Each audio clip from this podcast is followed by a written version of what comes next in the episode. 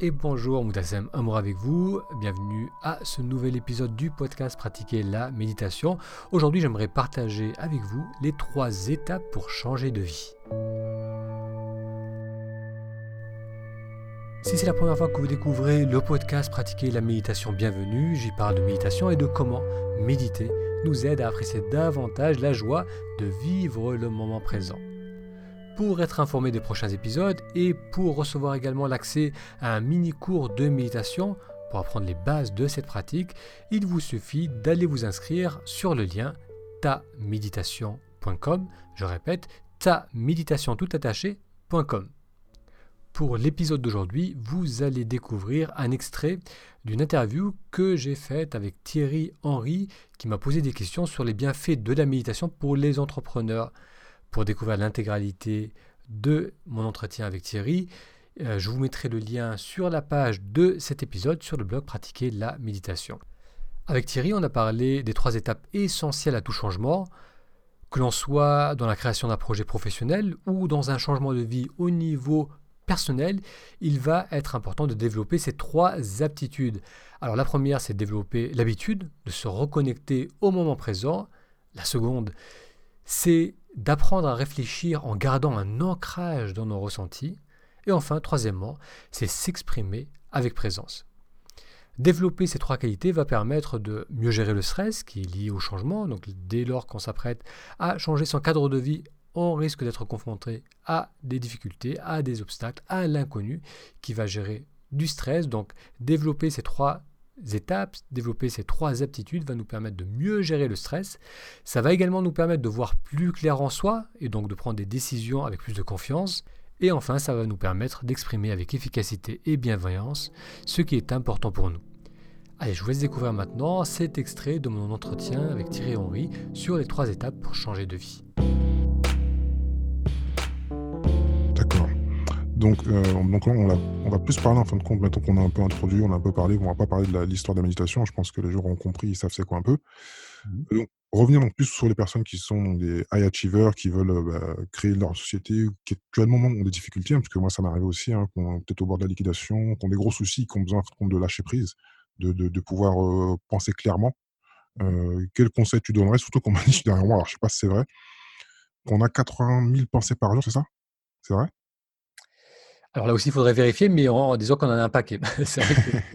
c'est tout. De, euh, on sort du lit dès qu'on commence à, émerger du sommeil, euh, la machine commence à s'enclencher et, euh, généralement ça va jusqu'au bout, jusqu'au bout de la journée où c'est, on va dire, c'est notre mode par défaut. Mmh tout le temps dans les, effectivement, tout le temps dans les pensées. Et, souvent, ce qu'on vient te couper, c'est souvent ce qui va voilà, empêcher les gens de dormir. Beaucoup d'entrepreneurs, quand on leur pose la question, même si certains bon, bon, ont une bonne santé et dorment facilement, mais beaucoup d'entrepreneurs, les gens qui ont des gros projets, bon, ont souvent tout dans la tête. Et donc, le but, c'est de sortir ce qu'il y a dans la tête pour pouvoir s'endormir. Donc, il y a des techniques comme écrire son objectif ou plein de choses, mais là, pour faire simple, un peu, un peu de méditation. Est-ce que tu penses que c'est des choses qui peuvent aider à libérer son esprit à un moment et repartir sur autre chose? Oui, bien sûr. oui, effectivement, c'est vrai que parfois, il y a tellement de pensées en soi que même ça nous, ça nous réveille la nuit. C'est-à-dire que la personne est épuisée de sa journée, donc elle s'endort, mais après, le mental, il a tellement l'habitude de tourner que même durant la nuit, ça commence à se réenclencher. Et là, on se réveille. Et si on commence à réfléchir au, boulot qu'on a ou au choix que l'on a à faire, là, c'est, là on peut passer 2-3 heures à ne pas pouvoir dormir. Donc, c'est vrai que ça, les entrepreneurs, les gens qui ont des projets importants, peuvent subir cela et la méditation va, va grandement aider.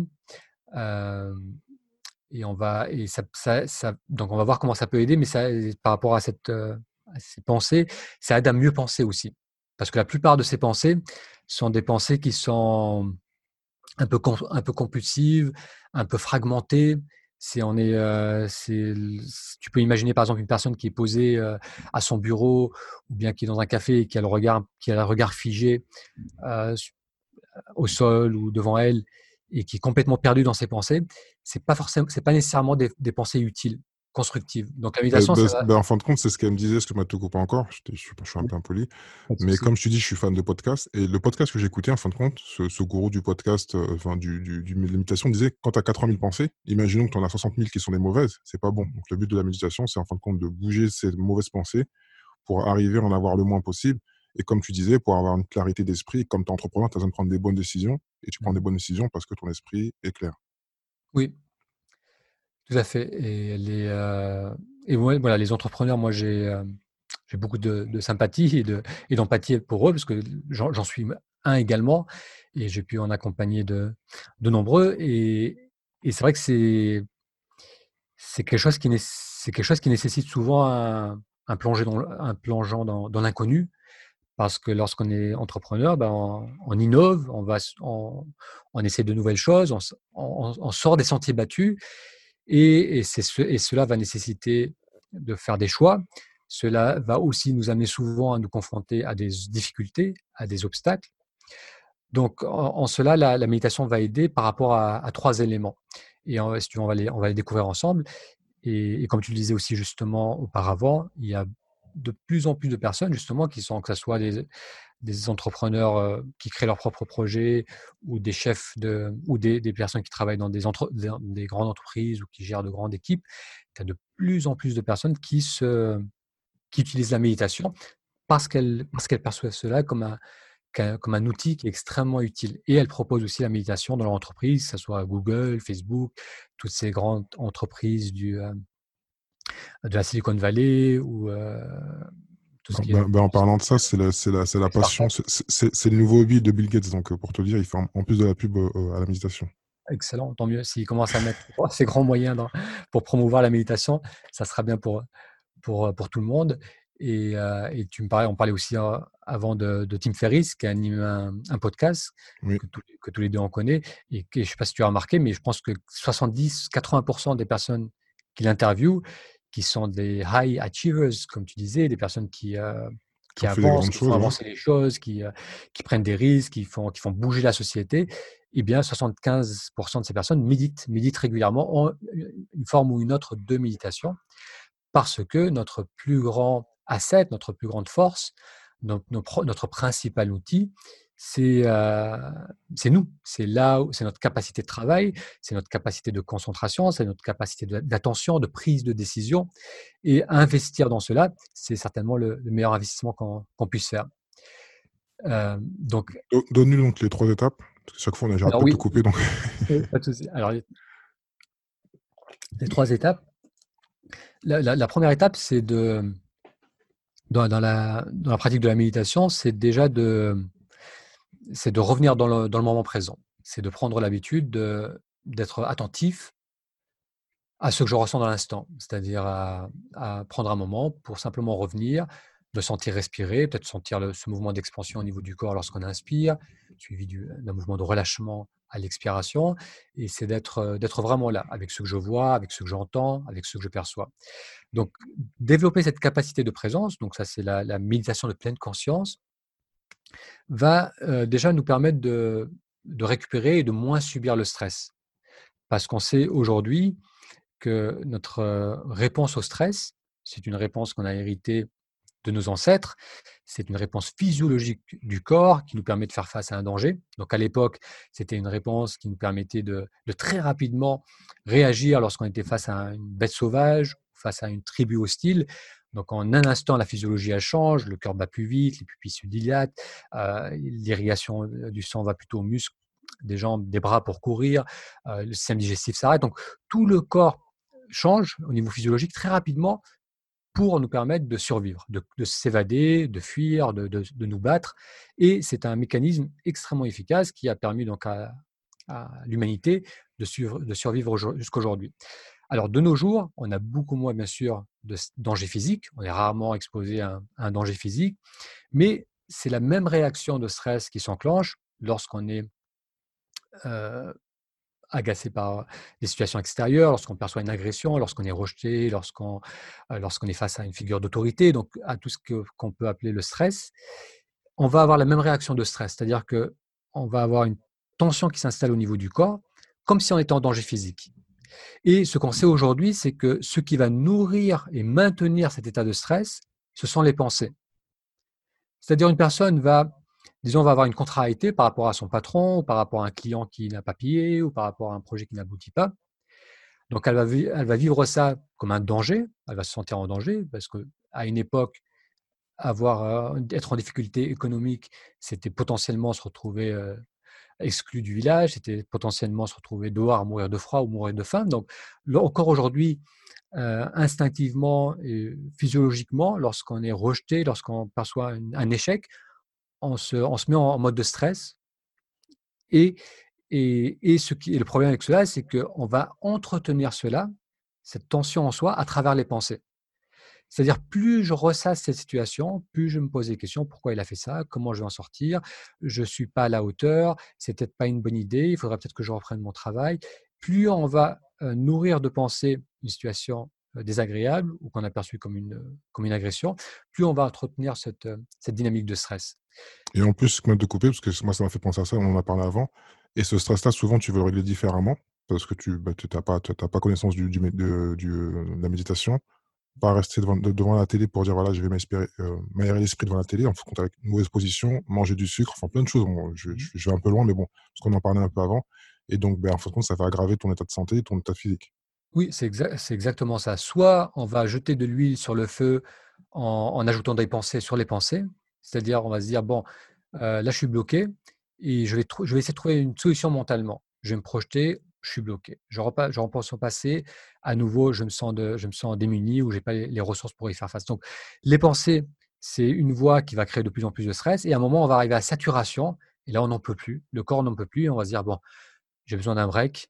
On va se poser devant la télé. Là, on va se distraire. Donc, soit on va chercher avec le mental et, accumuler l'attention, soit on va chercher à se distraire à travers la télé, à travers le plaisir d'essence, qui est un moyen de se, distraire aussi. Donc tout ce qui va enlever l'attention en soi, donc tout ce qui va nous empêcher, de penser, comme la télé, l'alimentation, le sexe, euh, euh, sortir dehors, passer du temps avec des amis. Donc toutes ces choses-là sont des distractions pour éviter de ressentir l'inconfort.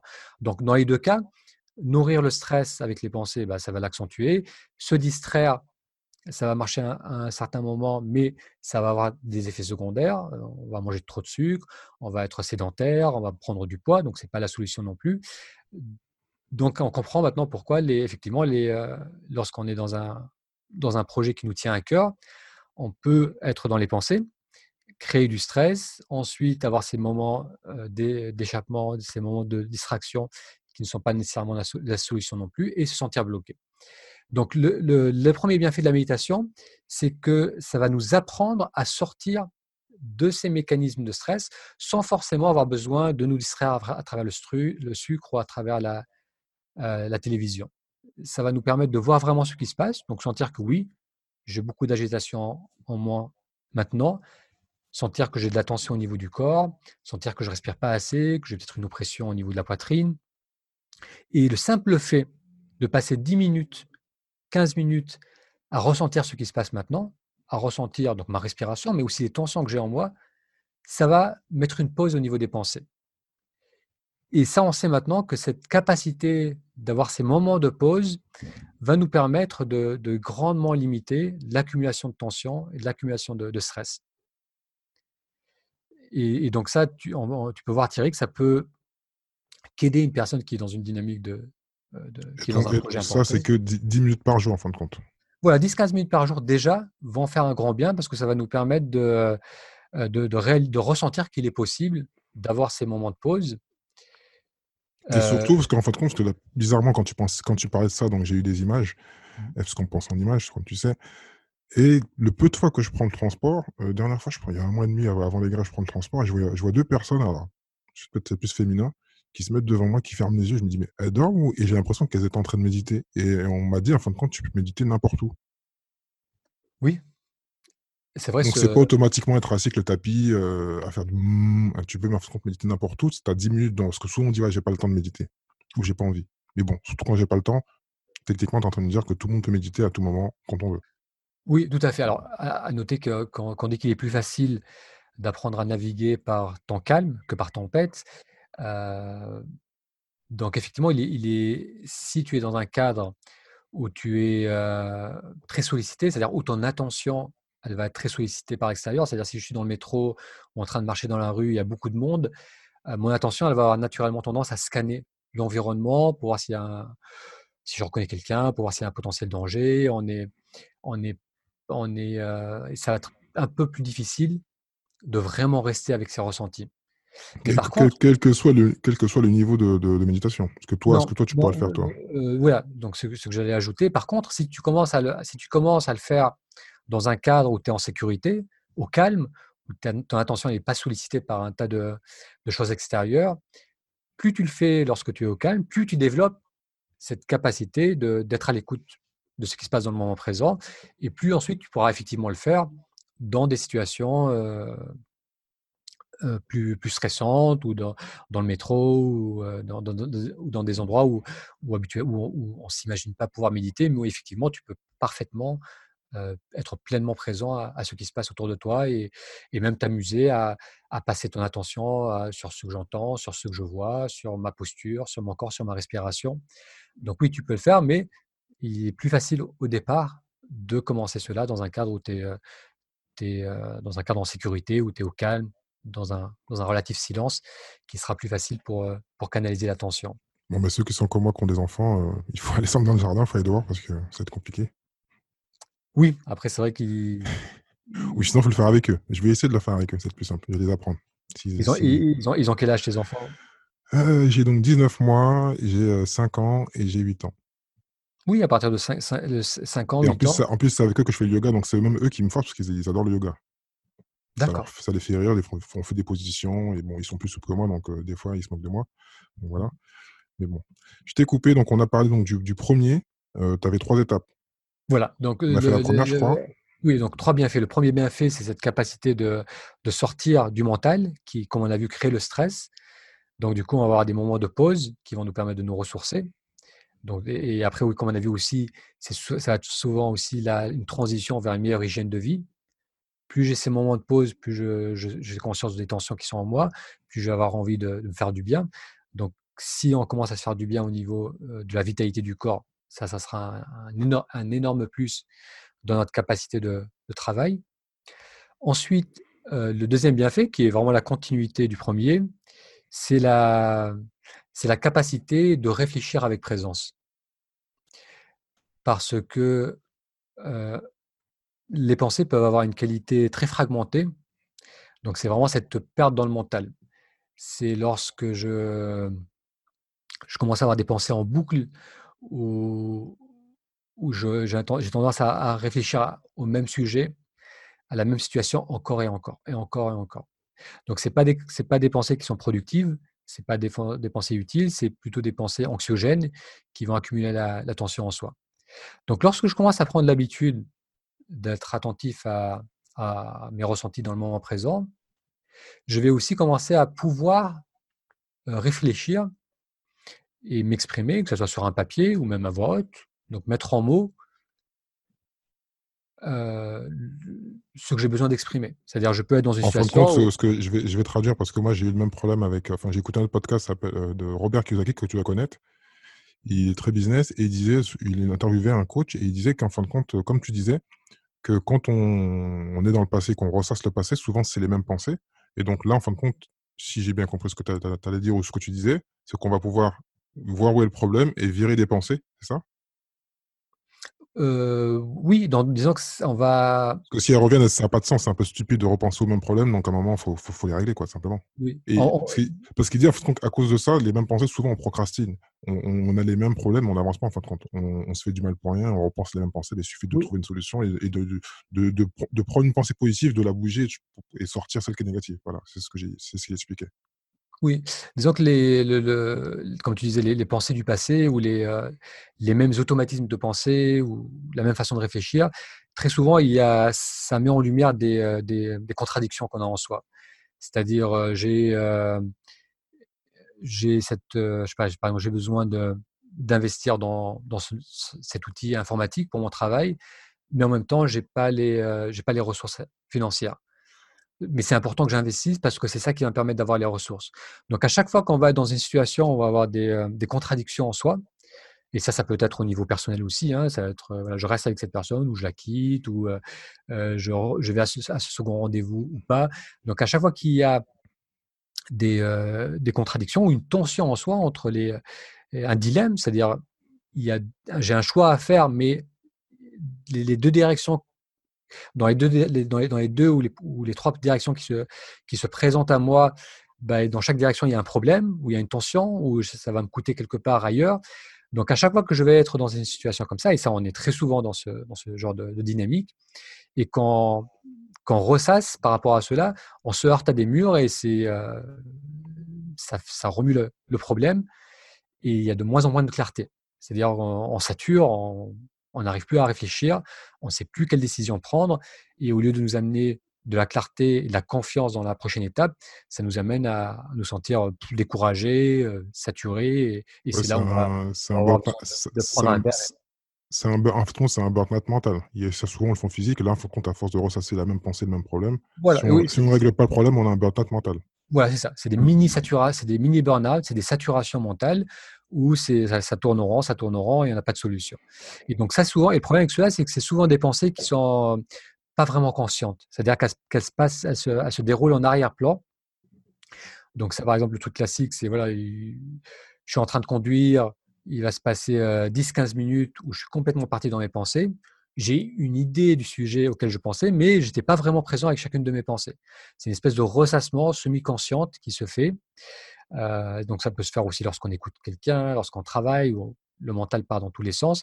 Donc ça, ce sont des pensées anxiogènes, non productives et qui peuvent effectivement amener des mini burn-out où on sature et, et surtout ça ne nous aide pas à avancer.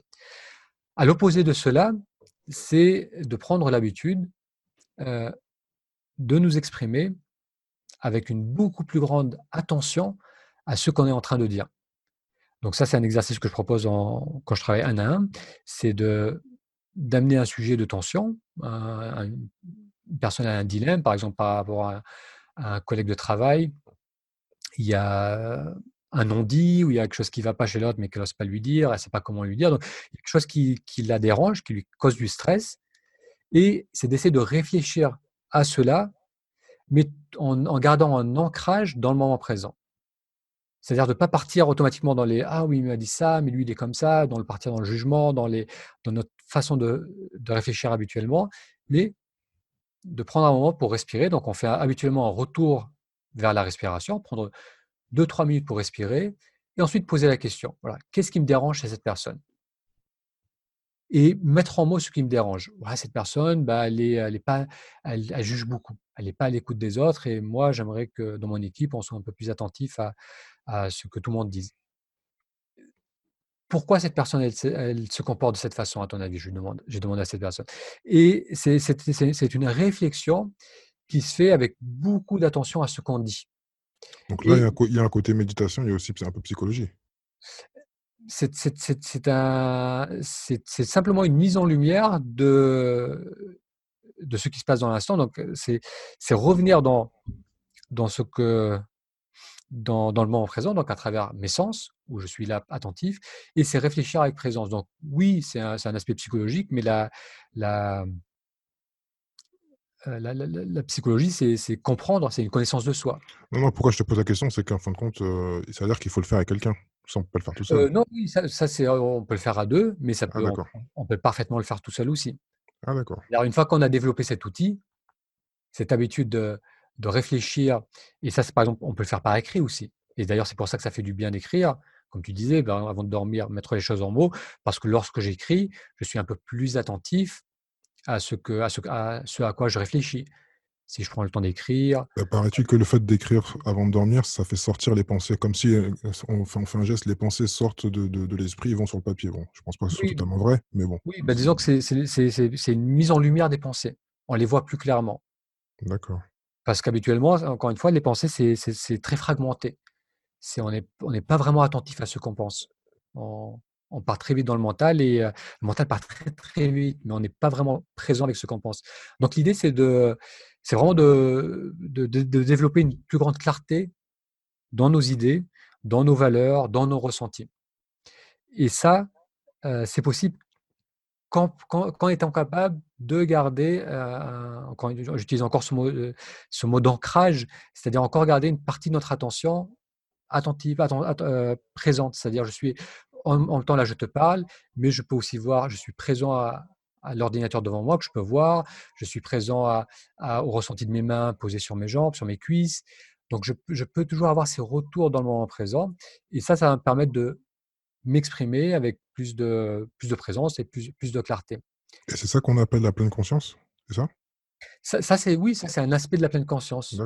c'est être pleinement, donc pleinement attentif à ce que je perçois d'une part. Donc ça c'est la première partie de la méditation, être attentif par exemple, le mouvement de la respiration, mais c'est aussi être pleinement attentif à ce que je communique, à ce que je dis, à, mon corps, à comment je bouge dans l'espace. C'est une, c'est une plus grande attention à ce qui se passe dans, dans l'instant présent. Et ça, les sportifs, ils, ils, le travaillent, ils le développent. Euh, toutes les personnes qui souhaitent donner le meilleur d'elles-mêmes développent cette capacité de cette qualité de présence. C'est vraiment, vraiment être euh, pleinement là. Être pleinement là, parce que quand je suis pleinement là, j'ai pleinement l'accès aussi à mes ressources. À l'opposé de cela, si je suis dans un mode de pensée fragmenté, dans le stress, en train de ressasser les éléments, si j'active le stress, comme mon avis, donc c'est une physiologie de survie qui s'active au niveau physiologique. Là, on peut le mesurer au niveau du taux du cortisol, du rythme cardiaque. c'est quelque chose qu'on connaît très bien. Et ce qu'on sait aussi, c'est que lorsqu'on est dans un mode de stress, même le cerveau fonctionne différemment. Donc, pour vraiment schématiser, le cerveau on peut le diviser en, deux, parties ou deux fonctionnements. Tu as une partie plus profonde, qui est la partie plus primitive, qu'on partage, partage avec les autres mammifères et avec les reptiles, qui est une partie euh, instinctive de survie. Et ensuite, tu as ce qu'on appelle le néocortex, qui est une partie la plus évoluée, qui est particulièrement développée chez les êtres humains. Et cette partie du cerveau, le cortex préfrontal, c'est cette partie qui nous permet de réfléchir, qui nous permet de relativiser, qui nous permet aussi de, d'être de, qui, nous donne cette capacité d'empathie, c'est-à-dire de vraiment écouter l'autre, de ressentir ce que l'autre ressent, qui nous permet de prendre des décisions. Donc c'est, cette partie qui nous permet de créer. Et ce qu'on sait aujourd'hui, c'est que lorsque je suis en mode de stress, c'est le cerveau reptilien, c'est le cerveau de le mode de survie qui s'active et qui va inhiber le cortex préfrontal parce que c'est une, phase, c'est une gestion des ressources. Le sang va aller au niveau de la partie survie du cerveau, de la partie primitive du cerveau, et va beaucoup moins irriguer la partie évoluée de notre cerveau, parce que c'est une partie qui est très gourmande en énergie. Si je suis en danger physique, si je suis face à un, animal sauvage, c'est pas le moment de réfléchir, c'est pas le moment de communiquer, c'est pas le moment de, d'exprimer mes émotions c'est le moment de prendre mes jambes à mon cou et d'utiliser toute l'énergie de mon corps pour fuir.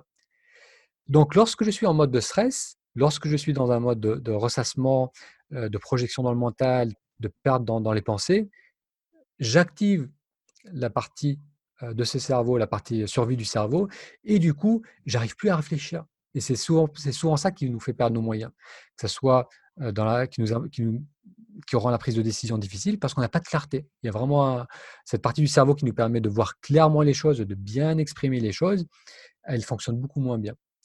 Donc là, le deuxième bienfait, c'est cette, cette capacité de d'aller dans un d'être dans de maintenir un état de calme, même lorsque je pense à des choses qui me stressent, à cette facture, à ces factures que j'ai à payer alors que j'ai pas les moyens. Si habituellement ça génère du stress et ça, ça me ça crée plus de confusion, maintenant le fait d'avoir cette capacité de revenir vers moi et de me maintenir dans un état de calme, je vais pouvoir avoir accès à cette partie du cerveau qui va me permettre de voir peut-être quelque chose de nouveau, découvrir un, chemin que je n'avais pas vu auparavant, qui va m'aider à sortir d'une situation compliquée. Donc ce deuxième bienfait, ça va nous permettre de, réfléchir plus clairement et de prendre donc d'avoir plus de confiance dans notre capacité à prendre nos décisions. D'accord. Bah, c'est très important, je pense que ça va plaire à beaucoup. Euh, donc le, le, en compte, le troisième ensuite? Alors, troisième, là aussi, ça va être l'évolution naturelle des deux premiers. C'est une fois que je suis capable de revenir vers moi, donc d'avoir ces moments de pause, et aussi de réfléchir, de mettre en mots, d'écrire ce qui est important pour moi maintenant. Là, le troisième bienfait, c'est là où on va dire où on va au contact de la réalité, c'est ma capacité de m'exprimer avec présence lorsque j'interagis avec les autres. Donc ça, c'est, ça, c'est un bienfait que personnellement j'adore et que je sais qui, qui impacte grandement les gens et qui fait vraiment le lien entre cette pratique introspective où on est seul à travailler sur, à, revenir vers soi à travers donc, la pratique de la méditation et la vie quotidienne. Donc comment le fait de méditer va vraiment impacter ma vie de tous les jours, ça va l'impacter parce que je vais être capable d'exprimer ce qui est vraiment important pour moi. donc là, j'ai un podcast, un blog que j'anime maintenant depuis 6-7 ans.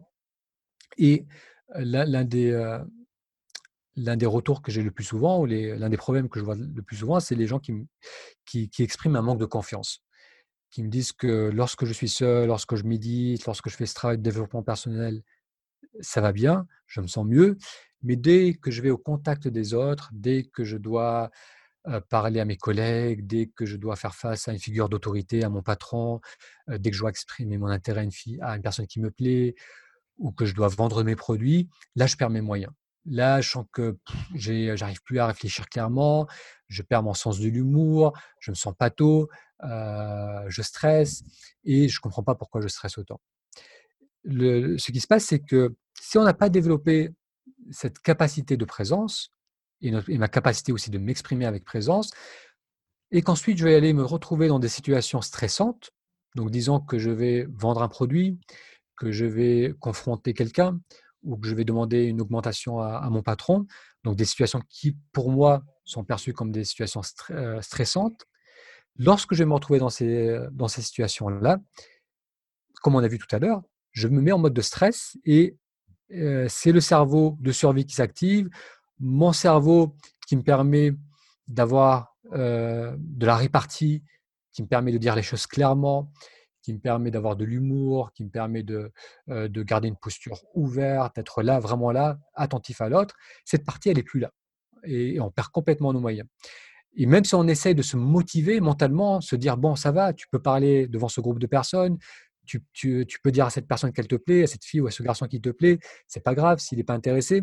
Même si mentalement on essaye de se motiver auparavant, lorsqu'on va être dans cette situation, si on n'a pas développé cette capacité de rester calme, et de garder l'accès ouvert à nos ressources, de rester dans le présent et de nous exprimer clairement, dès qu'on va se retrouver hors de notre zone de confort, dès qu'on va aller se stretcher un peu, on va perdre nos moyens.